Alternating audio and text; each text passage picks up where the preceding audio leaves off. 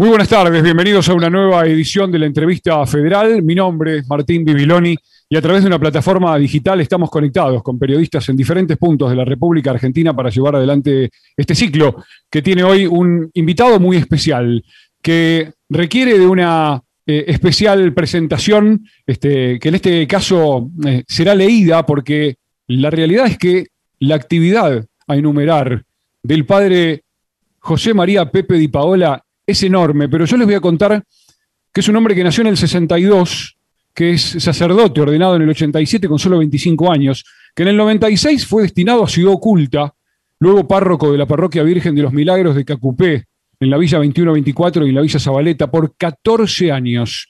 Fundó en el año 2008 con otros sacerdotes el Hogar de Cristo. Fue una respuesta a situaciones de vulnerabilidad social y al consumo de sustancias, amenazado de muerte por el narcotráfico, por denunciarlo. Literalmente debió trasladarse a Campogallo. En la provincia de Santiago del Estero vivió varios años y luego retomó su labor en la capilla Nuestra Señora del Milagro y en la parroquia San Juan Bosco en el partido bonaerense de San Martín, desde donde, si no me equivoco, hoy nos está recibiendo.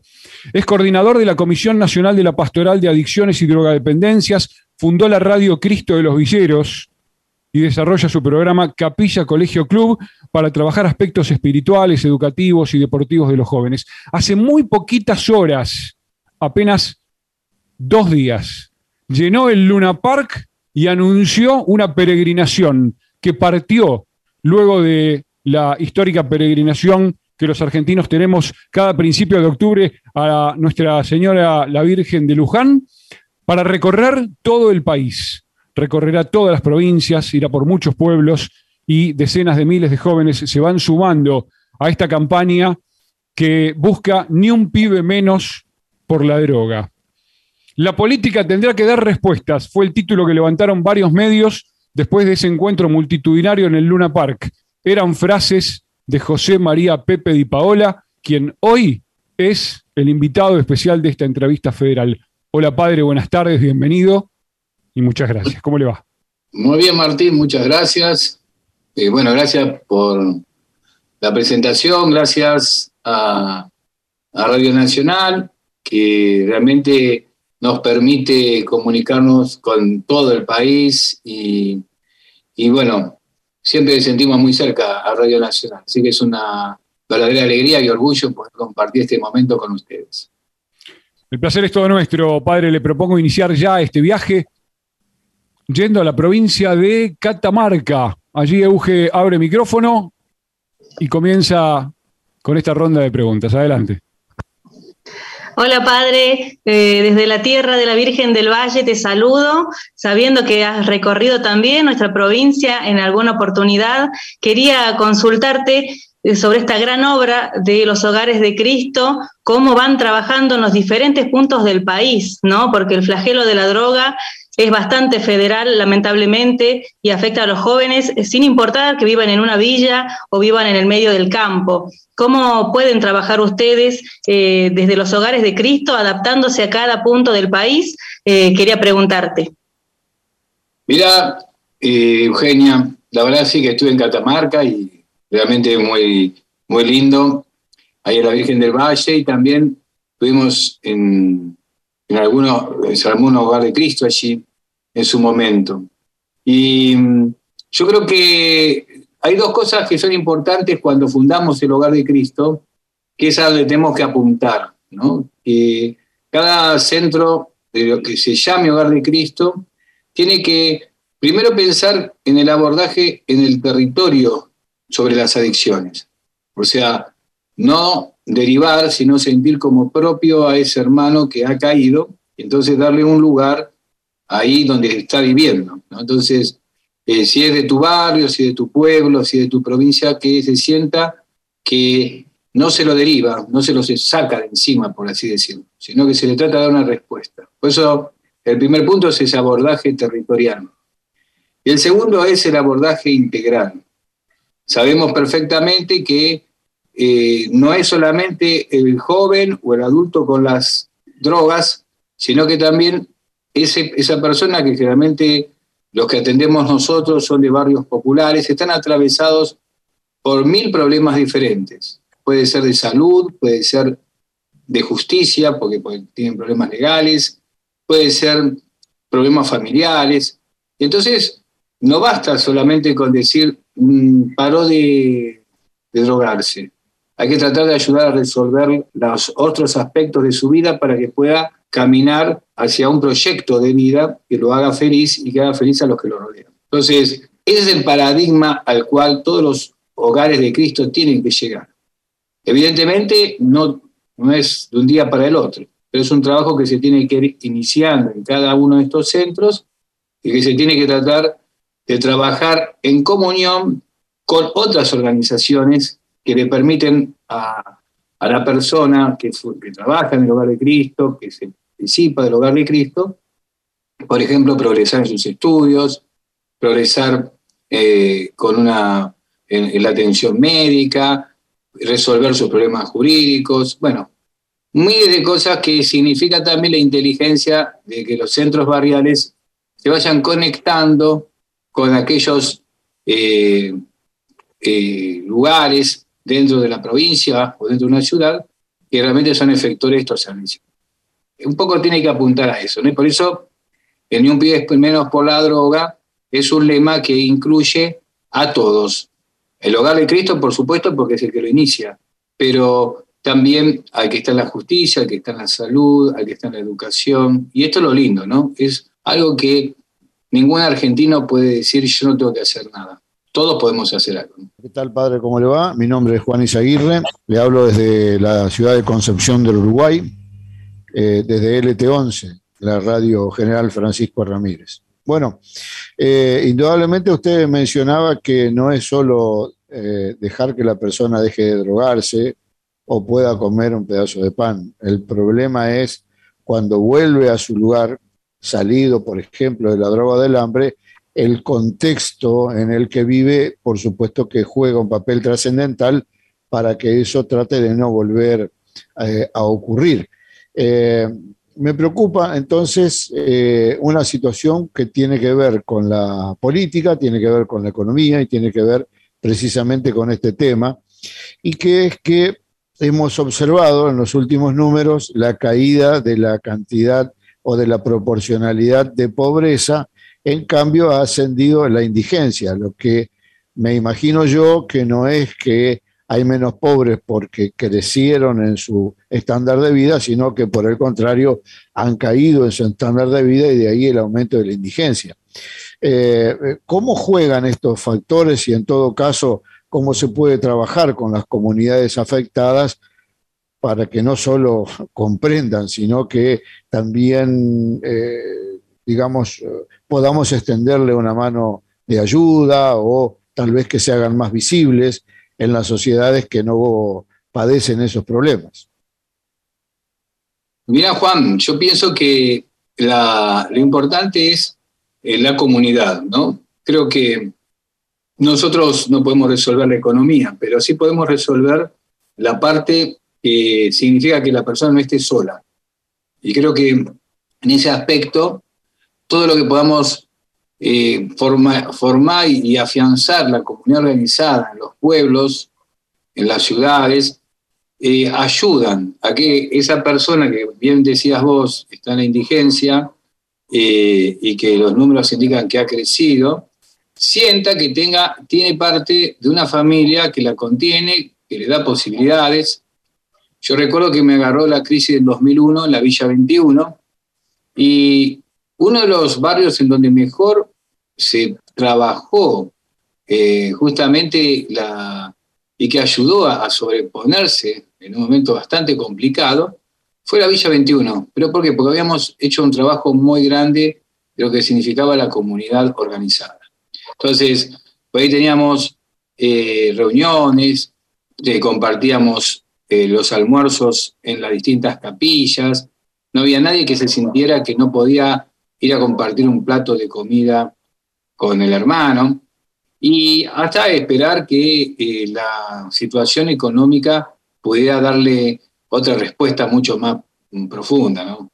Que este, este tipo de, posibilidades se puede dar en la comunidad. Y el hogar de Cristo, en, ese sentido, es un lugar en donde caen chicos que han tocado fondo, han vivido la indigencia porque han estado en situación de calle, la mayoría han contraído enfermedades propias de la calle, como el HIV, como la neumonía, y de pronto eh, empiezan a sentir que la compañía con el otro, esto que dice el Papa, ¿no? nadie se salva solo, sino que la comunidad ayuda a darle una fortaleza en la vida que no se la va a dar ningún otro programa. Entonces, en ese aspecto, eh, lo que a mí se me ocurre frente a tu pregunta es, tenemos que fortalecer esto de la comunidad organizada en cada una de las de los lugares en donde estamos. El individualismo se ha metido tanto en la sociedad argentina en que es como una especie de virus que se, transmite más allá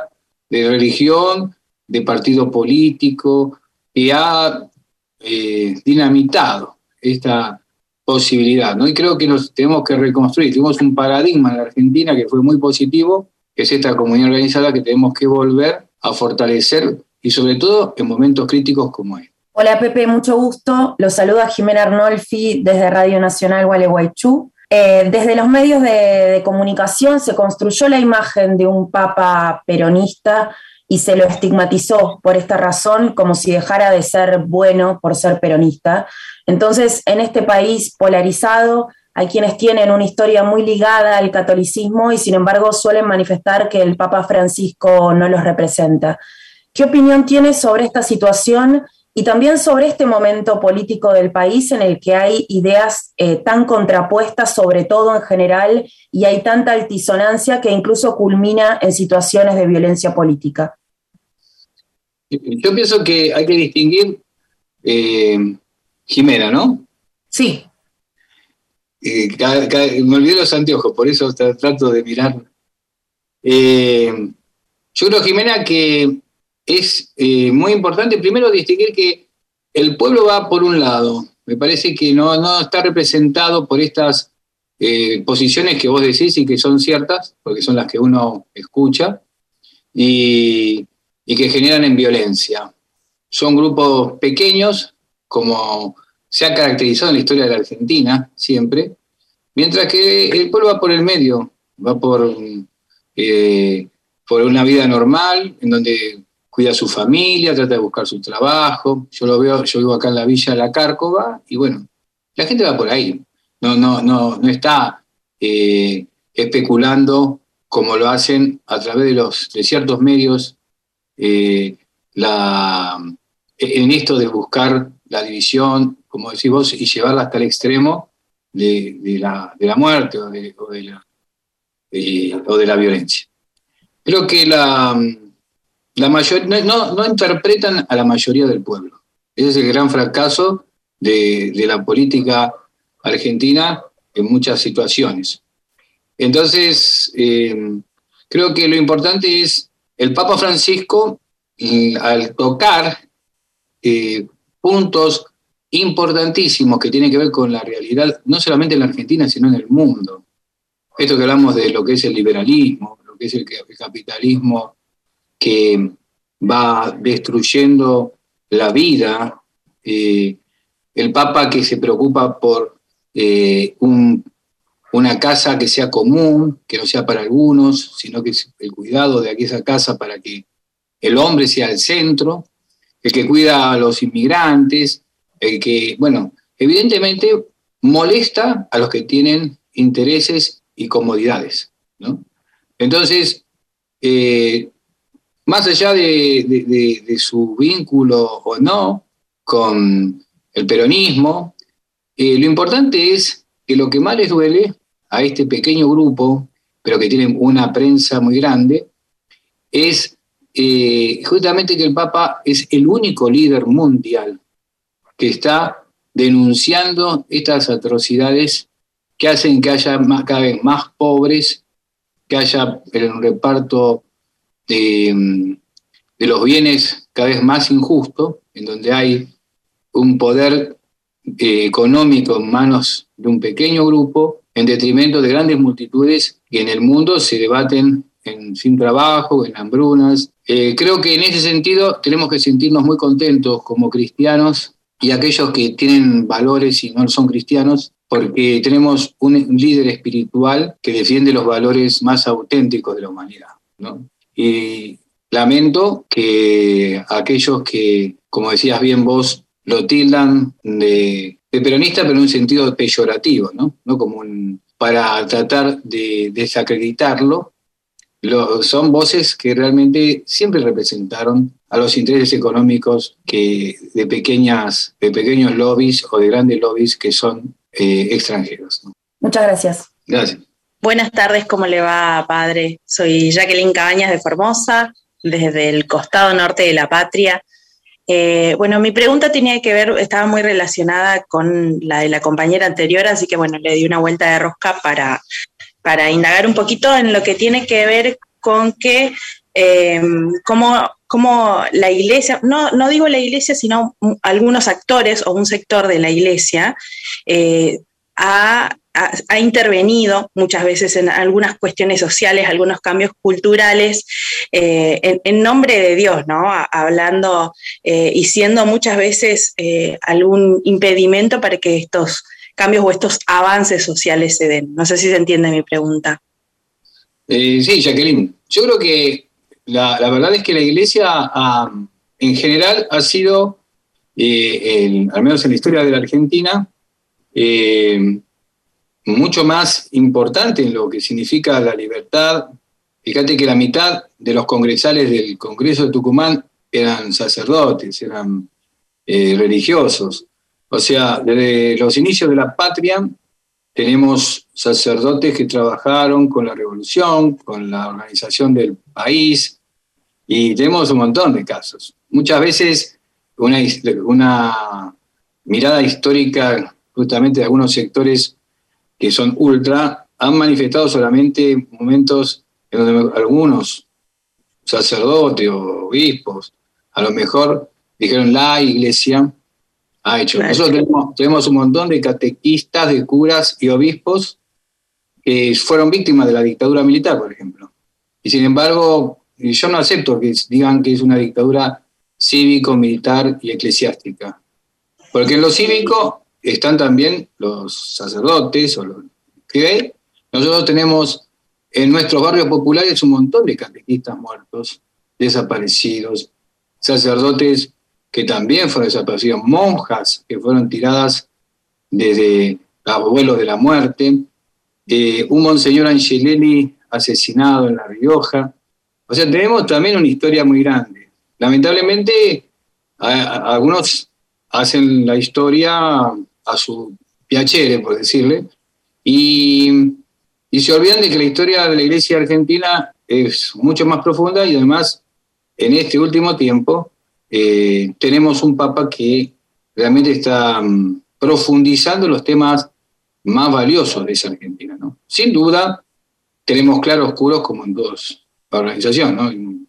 Fíjense que si hubiésemos que en, la época de la dictadura poner un nombre, lo tenía que ser dictadura cívico, militar, eclesiástica, periodística, empresarial. Entonces le podemos poner un montón de títulos más.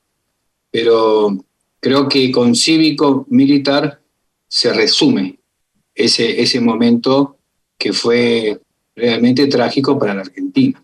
¿Cómo le va, padre? Patricia Leguiza desde Radio Nacional Resistencia. Buenas tardes. Hola, Patricia. Bueno, tiene que ver mucho también con lo que dicen nuestras compañeras y yo quiero su opinión con respecto si eh, por qué eh, mm, se vuelcan a la derecha, que como sabemos es reaccionaria, aquellos que están disconformes, en vez de, hacerlo hacia la izquierda, que históricamente eh, fue revolucionaria, eh, ¿han fracasado las izquierdas o, los progresistas en el mundo? Em, ¿El odio de alguna manera se disfraza con el concepto de, revolucionarios? yo creo que lo único revolucionario que tuvimos en Argentina fue el peronismo. Creo que el peronismo ha sido lo que transformó la Argentina en un país diferente a todos. Y creo que, mm, no sé, un asalariado, las vacaciones, eh, los chicos con una escuela pública y una universidad creada en esa época, eh, aviones creados en esa época, eh, no sé, te diría las, la Marina, Elma, tantas cosas que cambiaron ese país. Por eso en algún momento dijeron, hasta acá llegaste. Me parece que nosotros tenemos una experiencia argentina de transformación. Entonces, los extremos me parece que se tocan cuando no encuentran respuesta a los momentos difíciles como los que estamos. Pero yo tengo esperanza de que retomemos la historia argentina y, hay, y que creo que tenemos mucha gente valiosa que, que puede volver a tomar esa, esa, esa historia y ponerla en práctica como lo hemos vivido. De hecho, nosotros tenemos hospitales públicos, escuelas públicas, tenemos un montón de cosas que eh, a mí me tocó en la villa decir, muy agradecidos paraguayos y bolivianos, que realmente son muy buenos vecinos que hoy se sienten parte de nuestro país, que han venido justamente porque no tenían cómo resolver su problema de salud, cómo resolver que sus hijos vayan a la escuela, cómo resolver de tener un trabajo. Eso fue gracias a esa revolución, por así llamarla, justicialista, que se dio a partir de, la avenida de Perón y de Perón. Gracias. Gracias. ¿Qué tal, padre? Muy buenas tardes. Augusto Venturo desde Radio Nacional Santiago del Estero. ¿Me escucha? Ah, sí, ¿cómo andás? ¿Qué tal? Un gustazo. Bueno, estuve viendo que ha participado de, en la TV pública del programa Ser Esencial, ¿no? Donde estuvo entrevistando, bueno, un docente rural de Campo Gallo, bastante alejado de donde estoy yo en, en Ciudad Capital. Bueno, y en ese sentido quería consultarle, este, bueno, ¿cuál es su opinión ¿no? sobre este gran trabajo, arduo, diría yo, que realizan estos, estos docentes? Porque no solamente tienen la, la función de formar, de enseñar, sino que, o sea, se traslada un poquito más, ¿no? Porque también este, hacen un poco de padre, de madre, de, pariente, digamos, ¿no? Y en lo que también, en lo que también me lleva a preguntarle una opinión, más que más que pregunta. Eh, usted sabe que aquí en Santiago del Estero eh, hay un programa provincial que es sobre erradicación de viviendas rancho, que me imagino que para él, para, para Campo Gallo habrá visto, este, bueno, una opinión al respecto, ¿no? Sobre estas dos cuestiones, ¿no? El trabajo del docente rural y este programa que se está realizando para que familias de escasos recursos puedan tener su, techo propio. Bueno, eh, te agradezco, Augusto, y bueno, una, una, preferencia especial por Santiago siempre. Eh, la verdad, estuve en Campo Gallo de párroco dos años y conocí cuando, lo conocí gracias a los narcotraficantes porque son los que me amenazaron entonces tuve que ir a Santiago. No fue un cambio que estaba planificado por la iglesia. Pero eh, fui párroco de Campo Gallo y ahí conocí a los maestros rurales. El trabajo de la docencia en la ruralidad es realmente ejemplar, porque llegas a esos parajes en donde no hay nadie, o de no hay nada, hay, hay alguien, pero son pocos, y de pronto en medio hay una escuela, entre todas las, las, casas perdidas en medio del monte, y un maestro que se convierte en maestro, en padre, en cura, en juez, en todo, porque es la figura que nuclea a la comunidad. Tiene una tarea que es de todo el día, de lunes a viernes, eh, abnegada, y bueno, ahí trabajé muchísimo con ellos. Para mí fueron un pilar cuando fui a Campo Gallo. Eh, admiré su trabajo, pero también me hice amigo de ellos y pudimos trabajar muchas cosas en común. Así que para nosotros, que fuimos con Walter Peña, que, dije ser esencial, eh, fue una alegría reencontrarme con ellos. Y, ver que siguen haciendo lo mismo, pasan los años y, y siguen, trabajan, eh, no sé, un, acto patrio ahí, como tuvimos eh, cuando fuimos ahora, pues fuimos el 17 de agosto, eh, es un acto patrio en serio. No es que todos están fijando la hora de irse, no, ahí para llegar hay que ir en burro, hay que ir en bicicleta, se visten con lo mejor que tienen, comparten lo que tienen, bueno, es realmente extraordinario. Así que se lo he pasado el el, programa al ministro de Educación y de la Nación al de la provincia, que fue el ministro anterior, Alberto Silioni, y realmente quedaron muy contentos con ese material. Eh, creo que son materiales que después pueden servir para inspirar la vocación de cualquier docente, ¿no? Porque lo que tenemos que inspirar en la vocación es justamente el espíritu de solidaridad y el espíritu de servicio. Decir, bueno, quiero ser maestro para parecerme a estos maestros. Eh, y después con respecto a las la casas, me parece un, cambio muy bueno. Y de hecho ahora estuve en Santiago y vi los barrios que están haciendo en la banda, eh, enormes. Yo la verdad que una cantidad de, de barrios que van a ayudar muchísimo al crecimiento poblacional que tiene la capital y la banda, pero también a lo largo del camino eh, vi cómo ha, crecido el cambio de la vivienda rancho por la vivienda eh, rural y, que va erradicando así eh, otros, la vinchuca y otras cosas que complican la vida de la, de la población. Me parece una tarea muy buena y que hay que, hay que destacar.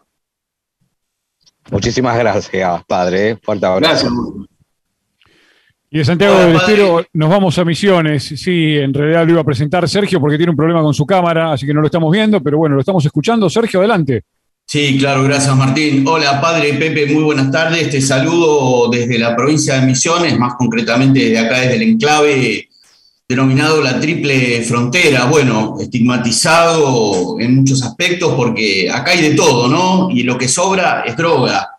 La droga es una forma de esclavitud en un país que se dice independiente. Te escuchamos decir a vos y con la frase la política tendrá que dar respuestas, están encabezando la peregrinación que va a llegar acá a la provincia de Misiones, una sociedad que está dividida cuando ve a los ejércitos de pibes y pibas que a esta hora de la tarde, cuando nos están escuchando, no ellos probablemente, sino sus padres, sus parientes, sus, familiares, eh, se encuentran divididos con sentimientos de estigmatización, de odio y también de lástima, ¿no? Porque evidentemente eh, la sociedad o en su conjunto no está dando respuesta para solucionar un problema que cada vez vemos que se agrava.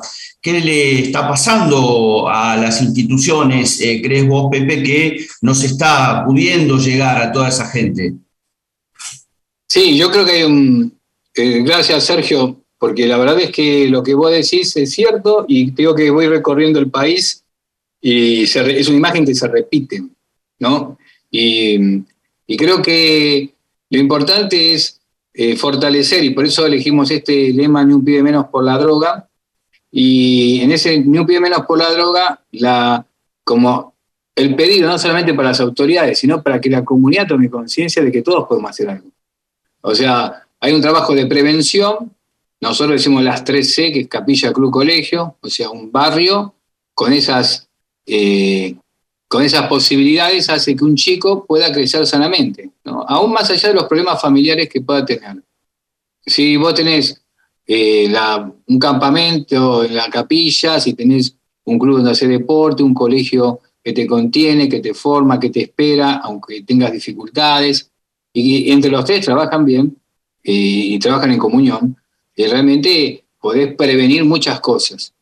Y lo mismo en la recuperación. Es necesario eh, que existan mucho más espacios. Por eso nosotros decimos abordaje territorial e integral. Pero a que hagan pie en un lugar en donde estos chicos y estas chicas que bien decías vos, los vemos en distintas partes del país, puedan acudir sin ningún tipo de burocracia. Por eso nosotros, cuando eh, vos decías la esclavitud, nos referíamos eh, a Bergoglio, el Papa Francisco, cuando inaugura el hogar de Cristo, hace 15 años atrás, casi, dijo, es mentira que se terminó con la esclavitud en Argentina porque hay nuevos esclavos que tienen que ver con la droga.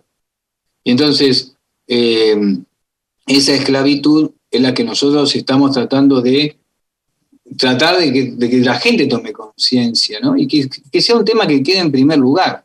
Porque, se lo que pasa, Sergio, que nosotros vamos a pasar con la peregrinación y queremos instalar el tema. Pusimos pasacalles en toda la peregrinación a Luján, a la que acuden un millón de personas.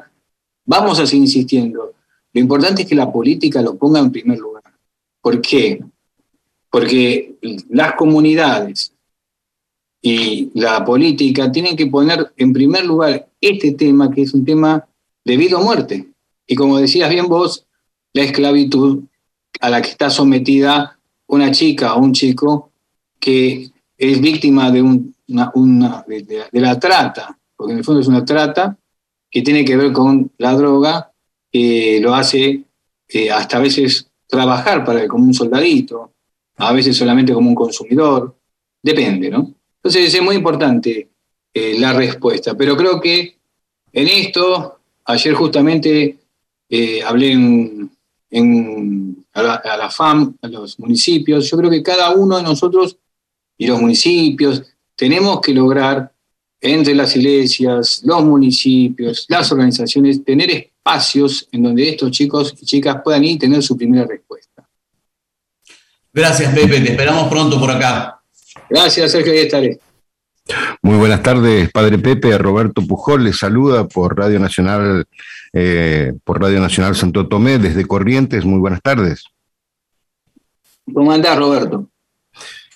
Bien, bien, padre. Bueno, uno de los temas que nos preocupa a los correntinos es la, violencia política, porque tuvimos una experiencia lamentable de un atentado un año atrás. Eh, un, francotirador disparó a un candidato, a un diputado provincial. Nunca se pudo esclarecer esa situación y esa, esa espiral de violencia después eh, culmina con el intento de magnicidio eh, este, hace pocos días, no hace menos de un mes, hace un poco más de un mes. Y, la pregunta eh, está relacionada con el rol de los medios de comunicación, porque muchos de estos, eh, de estos pequeños grupos enarbolan justamente frases y consignas que promueven comunicadores, que son famosos o que están, tienen trascendencia mediática por el, tamaño de, los medios de comunicación en el cual trabajan. Y la pregunta es, si, usted observa este, esta espiral de, crecimiento en, la violencia y qué rol eh, tendría eh, el Estado o la Iglesia para tratar de frenar en parte esta, esta situación. Roberto, coincido contigo en la, observación. Creo que hay una eh, comunicación que es eh, más, es decir, que, hace mal. O sea, estar todo el día frente a un televisor que dice urgente ya, ahora, y que está mostrando episodios de violencia que no, uno no los niega, pero cuando solamente vas consumiendo eso, solamente te va generando eh, en la persona no sé, o situaciones de, desesperanza, o algunos que están con un espíritu violento de copiar actitudes. Creo que eh, los mensajes que se dan muchas veces son los que después llevan a un tipo que no tiene mucha cabeza a, tomar eh, decisiones como estas que vos decís. Entonces, eh, es realmente el rol de los medios de comunicación es fundamental en la Argentina hoy, porque hace años atrás, yo tengo 60 años, cuando era, eh, no sé, no sé cuándo empezaron, pero antes no tenías estos medios que te comunican todo el día, toda hora las cosas. Tenías que esperar el noticiero para enterarte de lo que pasaba, ¿no? Entonces, creo que estamos enfermando como sociedad en la medida en que estos medios hegemónicos se ponen eh, en, el frente de una familia, porque está toda la familia mirando. Yo a mí me toca visitar barrios, los barrios hasta los barrios populares, te digo. Y de pronto está la, tele prendida con eh, lo que está pasando y que generalmente es alguna noticia mala. Nosotros llenamos el Luna como decía Martín, con un montón de testimonios de chicos que se estaban recuperando. Había más de 4.000 chicos que se recuperaron de la droga. Y no estaban ahí presentes los medios. Y vos decís, eh, cuando vino este caso de Teto Medina, sí, todos hablaban, todo un tema, y vos decís, ¿por, qué no pusiste un móvil para mostrar la alegría de los chicos que se habían recuperado? ¿no? Teto Medina y esa comunidad no es del Hogar de Cristo, no es nuestra, pero me refiero a cómo un mismo tema, que es la adicción, puede ser favorecida por una publicación buena Y no, siempre tiene que estar lo malo. Es decir, si un cura hace una macana, es titular durante varios días de, estos medios. Ahora, si están trabajando en las villas o en los barrios populares, es un instante. Y gracias si lo es un instante. Creo que tenemos que fortalecer eh, una comunicación en aquellos medios que realmente eh, pueden llegar. Lo lindo de Radio Nacional, de la TV pública que llega a todo el país, y tenemos que darle más magnitud a, estos medios que van construyendo algo diferente. Y, creo que también, fíjate que nosotros fuimos una misa a Luján, una misa, y yo te puedo asegurar que no hubo nada diferente a una misa, en donde no hubo ninguna acción política, nada. Sin embargo, eh, el señor Pichetto o el señor eh, Iglesias y otros tantos pusieron una escena de una misa que dimos en el 2019 con chicos que se recuperaban justamente de la droga y que estaban tocando el bombo dentro de la iglesia.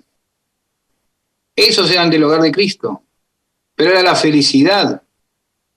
Además, decir, si me critica alguien que va a misa siempre, bueno, está bien, pero decís, 2019 eh, lo pusieron como si fuera en su Twitter, como si fuera la misa en la que yo estuve y la que estuvieron varios curas, estuvo Monseñor Carrara, estuvo el obispo de Mercedes, estuvieron las autoridades nacionales pidiendo por la paz y la democracia.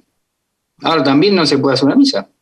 Yo, fuimos a una invitación. Entonces digo, estos predicadores son políticos también.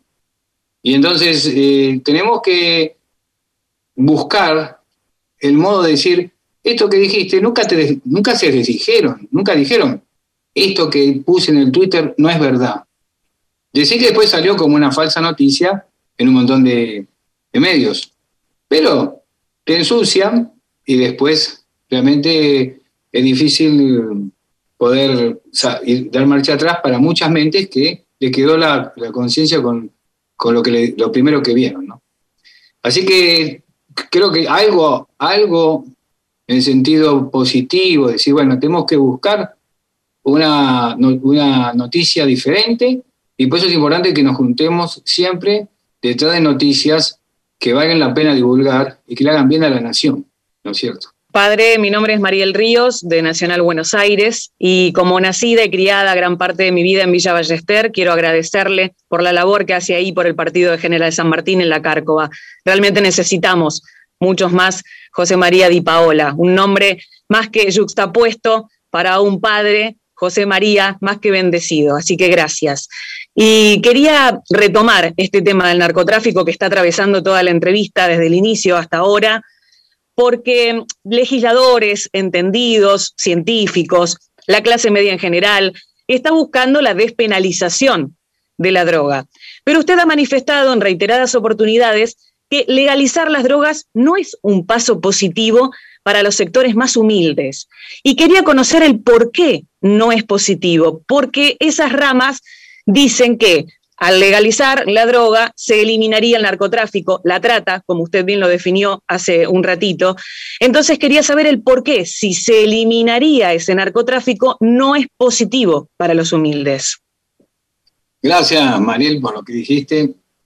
Eh, yo te diría, no están cerca de los barrios populares en general los que sostienen esas teorías, ¿no? Es como una especie de análisis eh, que se da en, las, los claustros.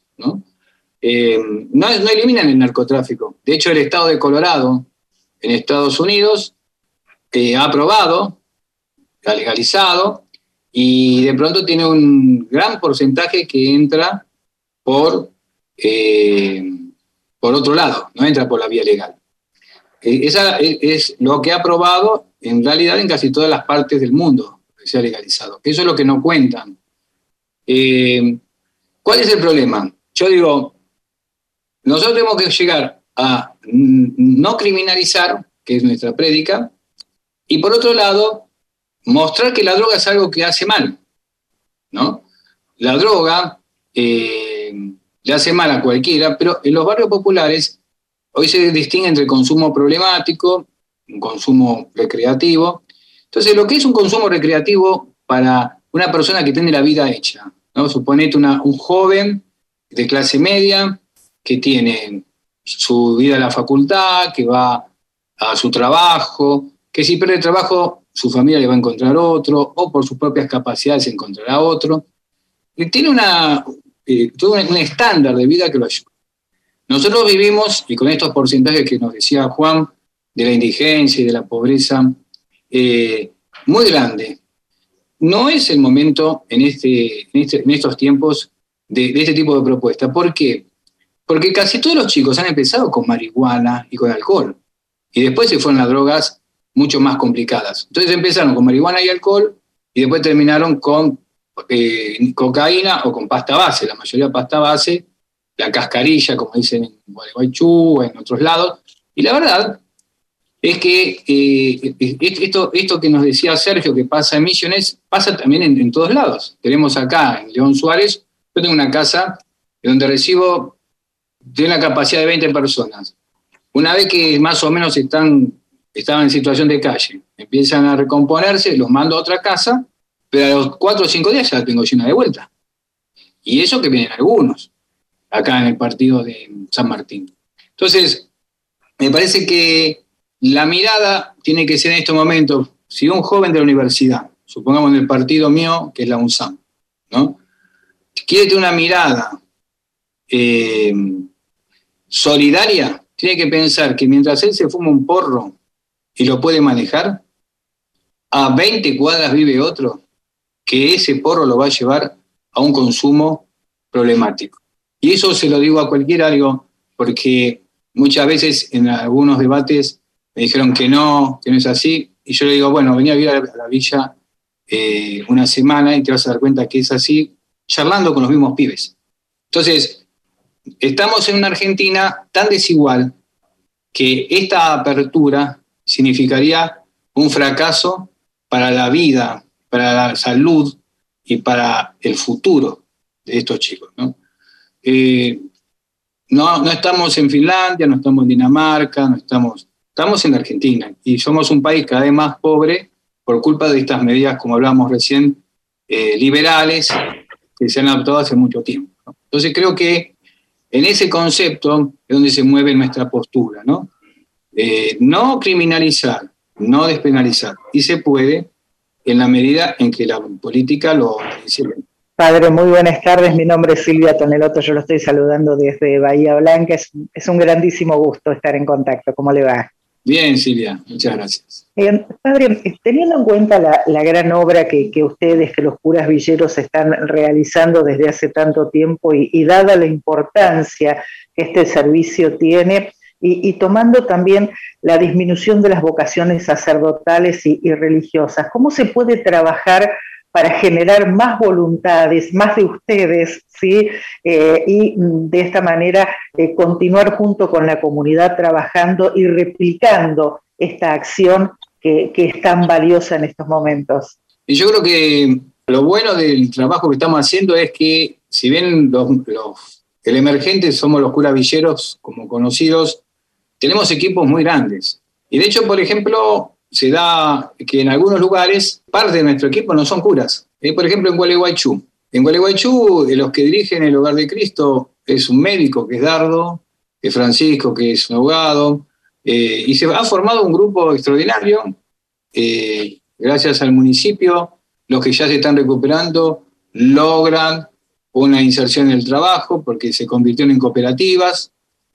bueno, entonces lo bueno es la tarea. Y ahí en Bahía Blanca también tenemos un grupo de laicos muy buenos, que está Quique y compañía, pues son varios, que realmente llevan adelante una tarea, no, no siendo curas, son eh, jóvenes que jóvenes ya grandes que, que están trabajando muy bien, con mucha dedicación. Y yo creo que vamos hacia ese modelo, ¿no? Donde a lo mejor hay un cura pero va a haber muchísimos laicos. Tenemos un equipo de laicos muy grande, muy bueno, que, que va fortaleciéndose en muchos espacios y creo que, bien decís vos, ante la disminución de la vocación, y bueno, también es una, un signo ¿no? de la apertura hacia un laicado cada vez más comprometido y con mayor poder de decisión.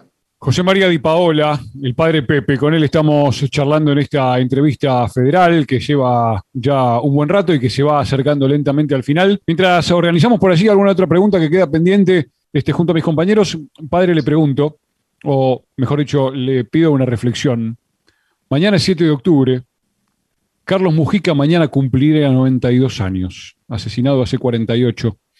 Creador de la Iglesia Cristo Obrero, este, esa esa piedra fundacional de, este movimiento Curas Villeros hoy en la Argentina. Este, y le quisiera pedir una reflexión a título personal sobre la obra de Carlos Mujica.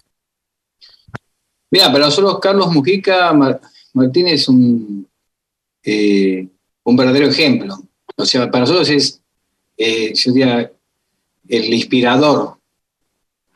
Eh, nosotros sentimos que somos continuadores de su misión, de su tarea, de él y del equipo que formaba él, que un equipo bastante grande de curas, que salieron del tercer mundo y se instalaron en las villas y trataron de promover desde la villa la vida de la iglesia y el trabajo social y espiritual. Nos sentimos totalmente ligados a ese pasado. Algunos lo hemos conocido a, a Richard a Botán, eh, a Bernaza, a Daniel de la Sierra, a curas que estuvieron con él, ¿no? Que, bueno, eh, hemos podido compartir. Eh, ahora, nos preguntamos siempre nosotros, ¿qué haría Mujica hoy? Entonces tratamos de decir, bueno, Mujica con su presencia, nosotros siempre distinguimos dos cosas, no me gusta señalarlas porque es, Mujica se distinguió por una gran pasión por la iglesia, un tipo que amaba a la iglesia, que tenía, siempre decía que lo único que no quisiera es que lo echaran de la iglesia, ¿no? o sea, amaba la iglesia a la cual había dedicado su vida, y por otro lado, amaba el momento que le tocaba vivir. Y entonces, no, no vivía de añoranza, no vivía del pasado, no vivía de futurología, vivía el presente y se comprometía con ese presente. Y eso es lo que nosotros queremos eh, tomarle, ¿no? Ser apasionados en el trabajo con respecto a nuestra iglesia, la iglesia que nos toca vivir hoy y con el presente que nos toca vivir hoy, que en este caso, por ejemplo, son los chicos metidos en la droga. Mujica en esa época sabía que la droga estaba en el barrio norte, que él conocía, pero no en la villa. Nunca hubiese pensado que iba a ser el gran problema de, de nuestro tiempo este, ¿no? Y antes era una cosa de los sectores pudientes y vino este, este problema a caer eh, casi letalmente en los sectores populares. Bien, este, nos quedan tres o cuatro minutitos. Quedaban varias preguntas por ahí. Una de no, y justamente, ya que estamos hablando del poder económico, padre, ¿la religiosidad tiene que ver con el poder económico? No, no, yo creo que eh, hay un concepto que justamente eh, nos critica eh, por ejemplo, el señor Pichetto cuando habla del pobrismo. A nosotros nos dice que nosotros y el Papa Francisco somos predicadores del pobrismo. Además, además de, no ser verdad, porque si cualquier persona que entra en los barrios nuestros, no donde él está, sino en los barrios nuestros, sale mejor. Sale que si no terminó la primaria la pudo terminar, sale que si no pudo terminar la secundaria la pudo terminar, sale con que a lo mejor vino con un problema de adicción y se pudo recuperar, no tiene un plato de comida y comparte en el comedor, a veces no tiene un techo y lo logró gracias a compartir un hogar durante un tiempo hasta que pudo tener lo propio. Esta imagen del progreso económico es más bien la que hace Bolsonaro, la que transmite la Iglesia Universal y sectores de la Iglesia protestante, ¿no? que tienen que ver con el origen históricamente, lo hemos estudiado todos, me parece, con el capitalismo. Por eso es que este, este, discurso nuevo del pobrismo, que lo ha inventado este hombre, no tiene nada que ver con la, vida de la, de la um, persona religiosa, ¿no? Sería injusto además pensar que los que tienen dinero o los que tienen salud están más cerca de Dios. Es una mirada eh, que no es de la Iglesia Católica, sino más bien de estas iglesias electrónicas y que es justamente lo que Jesús muchas veces critica del fariseísmo. ¿no? Aquí Jimena Arnolfi, otra vez, padre, mencionó a Pichetto varias veces eh, que justamente se, se ha pronunciado a favor de Bolsonaro. Justamente estaba pensando en las elecciones de Brasil y en un Bolsonaro sostenido por sectores evangélicos muy influyentes en lo social, en lo político. En nuestro país hay representantes de esta derecha eh, antidemocrática, antiderechos, que viene avanzando en todo el mundo. ¿Cuál es el desafío de la Iglesia Católica y, más aún el desafío de los representantes de la Iglesia que trabajan por la justicia social en las barriadas populares frente a esta avanzada de los sectores fundamentalistas? Y yo creo que debemos tener una voz clara en el sentido eh, como decías bien vos, eh, evidentemente, mira, no sabía que se había pronunciado, así, pero no me extraña, porque es justamente el concepto ese que marca. Así que, evidentemente, no tiene nada que ver con, la, con el Evangelio de Jesús, no tiene nada que ver con la, la religión nuestra. Evidentemente lo han tomado estos sectores que eh, han hecho una prédica de que el progreso eh, tanto económico o, las cuestiones que puedan irte bien en la vida, significa que Dios te bendice. Y eso es una mentira. Dios bendice a todas las personas y, realmente muchas veces el que está preso, el que está mm, eh, solo, el que está enfermo, también es un tipo que está bendecido por Dios. ¿no? Está pasando un mal momento y que hay que acompañarlo habría que preguntarle a esta gente qué, le dice cuando se encuentra con ellos, salvo cuando piensan en la magia, ¿no? Le dicen, vamos a ir al manto tal cual, y creo que eso es, una, es parte del show que realizan.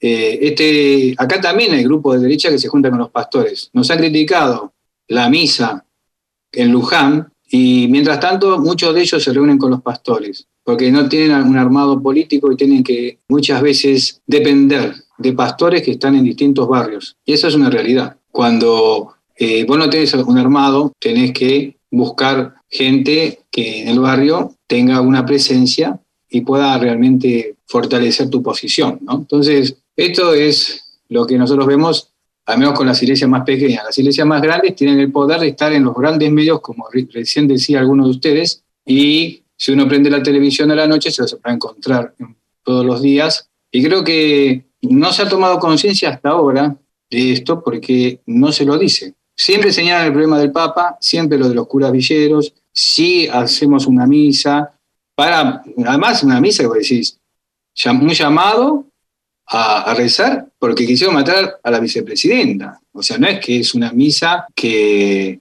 se nos ocurrió hacer para hacer una campaña. Nada que ver. Fue realmente una acción de gracias, pedir por la paz y la democracia, podía haber ido el que quería. Y vos decís, eh, nosotros tenemos que estar dando explicaciones. Ahora, estos señores nunca dan explicaciones de nada. Y sin embargo, transan con, estos grupos que son religiosos de ultraderecha.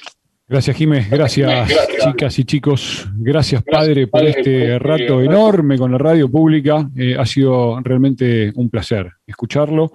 Este, sabemos que, que tiene mucho trabajo, que ha tenido eh, el impulso de lanzar en el Luna Park ante una multitud este emprendimiento que concluirá después de recorrer todo el país con los 10 años de papado de Francisco y 15 de la obra que encabeza. 15 años del Hogar de Cristo y 10 años del Papa Francisco, a que vamos a invitar a, todos a participar, va a ser en Luján, y, y queremos que vamos a reforzar justamente esta convicción de lo que significa eh, ni un pibe menos por la droga, como algo que puede unir a todos los argentinos de buena voluntad y también reconocer en el Papa Francisco al líder espiritual que tiene el mundo. Estamos muy cerquita en el panorama nacional de noticias en Radio Nacional, que saldrá por todas las emisoras de Radio Nacional en todo el país. En el cierre le queremos pedir a José María, el padre Pepe Di Paola, este, una bendición, una plegaria para todos los oyentes de Radio Nacional. Adelante, Padre, todo suyo al cierre. Gracias. Bueno, vamos a pedirle a Dios que nos bendiga, que bendiga a nuestra patria, que bajo este lema ni un pibe menos por la droga,